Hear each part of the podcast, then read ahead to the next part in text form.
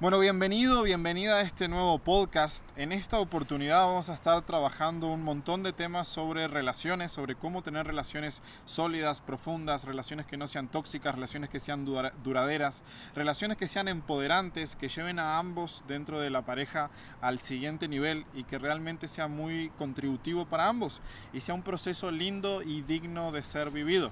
Pero hay que hacerte algunas aclaraciones antes porque es muy probable que tengas que abandonar este podcast en este preciso momento. Bueno, las aclaraciones son que, para empezar, nosotros no somos una pareja políticamente correcta. Ni convencional. Ni convencional. Eh, este podcast justamente eh, lo estamos haciendo con la intención de que realmente cuestionen absolutamente todo, que se salgan de la caja, que yo invito a las personas que si se ofenden fácil, si no les gustan las palabras fuertes o la realidad o las cosas tales cual como son, eh, pues mejor se retiren porque la verdad es que sí lo vamos a hacer muy disruptivo, muy real. Eh, yo considero que mi forma de pensar de hecho es muy disruptiva, ya lo había compartido en, en un video contigo en, hace un momento. Entonces, eh, justamente por eso yo tenía un tiempo que no me compartía, que no realmente no hablaba, porque yo sentía que mi forma de pensar es muy juzgada. Entonces yo no quería sentirme como juzgada o que anduvieran, pero realmente una persona que está dispuesta a recibir, recibe críticas y recibe también aplausos, ¿no? Entonces justamente también eso es lo que, lo que se está buscando acá, ¿no? Si o sea, sabemos, estamos claros que no todos van a compartir nuestra forma de pensar, que no todos van a estar de acuerdo, pero de hecho esto no lo estamos haciendo como para imponerlo o para que estén de acuerdo, ¿no? Simplemente les queremos mostrar otra forma de percibir las relaciones, otra forma de vivir la vida, otra forma de relacionarse, otra forma de encontrar pareja, otra forma de definir si esa es la pareja que realmente necesitas, otra forma de saber si esa pareja está contigo para el largo plazo o si no y de qué forma. Entonces, abrí la cabeza, querido, querida, donde sea que nos estés escuchando, muchas cosas te van a sonar muy raras, muy locas, muy distintas, muy en contra del, mainstream media, de lo que te dicen en la televisión, de lo que te dijeron tus papás, de lo que te dijeron tus abuelos, de lo que te dijo eh, la maestra del kindergarten. Pero de corazón son cosas que a nosotros nos han funcionado súper bien y que nosotros percibimos en muchas otras relaciones que conocemos, que si le agregaran un par de acuerdos más y un par de cosas de perspectivas mejores para la pareja, las podrían hacer funcionar y que como no lo han hecho, esas relaciones tienden a fracasar. Entonces, hecha esta introducción, ahora sí, ¿de qué vamos a hablar hoy? Bueno, eh, hoy vamos a hablar de las relaciones tóxicas, cómo no caer en una relación tóxica. Y esto se lo decimos, o al menos yo se los voy a platicar y se los cuento desde un lugar de que yo también he estado en una relación tóxica.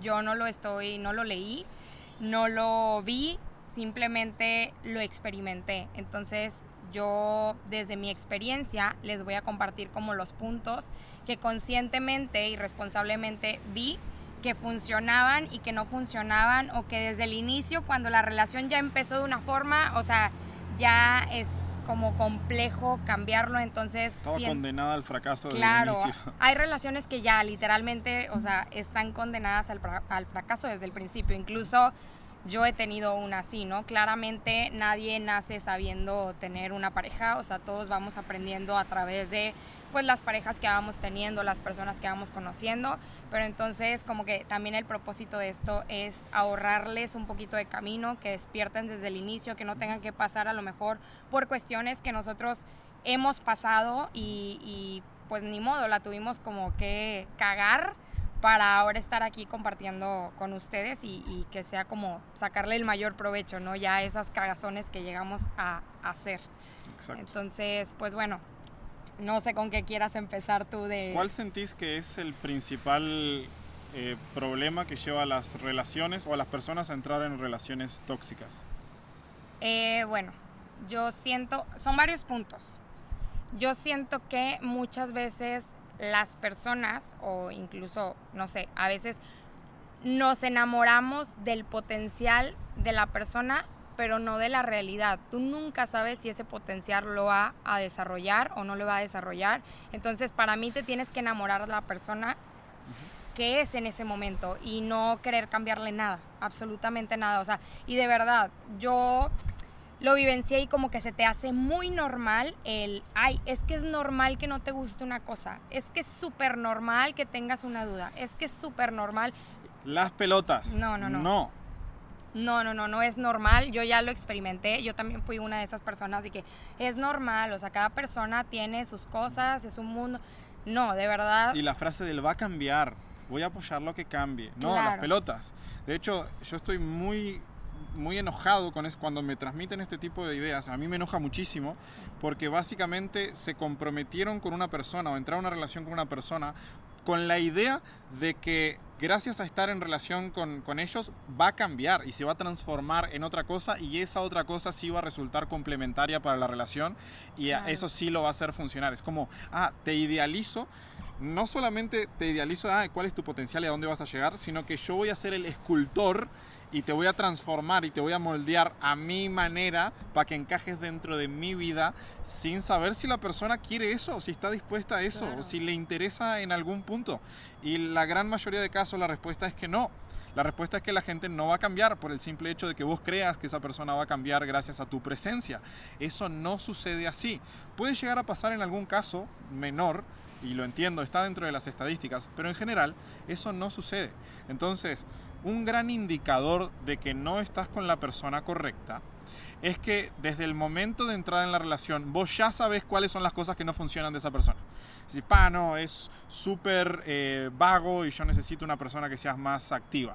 Ah, no, es súper volado y yo necesito una persona que sea más centro. O al contrario, ah, es súper cuadrado y necesito que sea una persona más artística, más volada o lo que sea. Entonces, es imprescindible que vos empieces a detectar en la persona que tenés enfrente si realmente encaja al 100% en su versión del día de hoy, en la versión 1.0.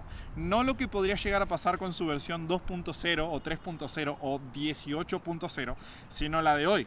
¿Cuál es su versión de hoy? ¿Eso encaja contigo? ¿Hasta qué punto? ¿De qué forma? ¿Cuáles cosas tiene esa persona que para vos no son negociables? Por ejemplo, mucha gente agarra y dice, ay no, pero no me gusta que fume o no me gusta que tome tanto, no me gusta que, tipo, sus vicios. Dice, ah no, pero yo le voy a ayudar a cambiar y le voy a ayudar a dejar el cigarro, y le voy a ayudar a esto y a lo otro. Y eso no necesariamente funciona así, de hecho genera una fricción, porque cuando la persona que está en la relación empiece a sentir que vos estás queriendo activamente todo el tiempo cambiar a esa persona de cómo es a una mejor versión según tu criterio, esa persona se va a empezar a sentir sofocada, como, che, me están rompiendo las pelotas, me están queriendo llevar a un punto que entiendo que pueda ser o no saludable, pero no es lo que yo quiero hacer en este momento. Sí, sí, o sea, ese siento que es un punto. eh, bueno, otro punto sería el de que las personas no se muestran tal y como son desde el momento uno, o sea, generalmente pues te muestran la luz, ¿no? Lo que Sí, sí, llamamos luz. lo lindo. Lo lindo, lo bonito, Que a lo veces que... lo lindo ni siquiera es lo lindo, es lo que ellos creen, Creen que, que va a ser lindo para la otra persona, cosa que muchas veces está extremadamente alejado de la realidad. Exacto, y eh, pues yo siento que desde el momento de tú conocer a una persona, sentarte, mostrarle tu filosofía de vida, aunque sea disruptiva o a lo mejor aunque no suela ser como lo que la sociedad dice que es correcto, así, o sea, mostrarte o incluso hasta a veces pasa que nos juzgamos a nosotros mismos y creemos que cosas son sombras o que son cosas oscuras cuando a lo mejor esas cosas pueden complementar súper bien al otro y tú no las estás mostrando. Entonces, para mí otro punto que, que también suele tornarse como una relación tóxica sería que desde el momento uno no plantan las cosas, o sea, o no ponen sobre la mesa las cosas tal cual como son, sino que a mí me pasaba con muchos hombres, ¿no? Que el hombre eh, te muestra como muchas cosas, ¿no? Como yo esto y sí y la fregada y pero sobre la marcha empiezas a salir y empieza a avanzar la relación y te empiezas a dar cuenta que no nada, o sea, no no sé, el 1% de lo que te dijo realmente es y lo demás resulta que eran puras mentiras, ¿no? Que simplemente estaba mostrando lo que él quería o el hombre que él creía que tú necesitabas como mujer y viceversa. Hay mujeres que también muestran como una cosa y termina siendo otra completamente diferente. Entonces ahí ya es como complejo porque pues la persona se empieza a dar cuenta que, que era pura mentira, ¿no? O que pues no... Y no, hay nada más frustrante que sentirse engañado. Claro. O sea, a mí me ha pasado también de tener relaciones en donde yo trato de poner algunas cosas, quizás no todas en aquel momento, pero algunas cosas sobre la mesa de que, che, yo sé que soy así, yo sé que soy asá, me gustaría eh, este tipo de relación, de esta forma. Y muchas veces si vos sos un buen candidato, si vos sos una mujer interesante, sos un hombre interesante para otra persona, vas a tener un gran problema.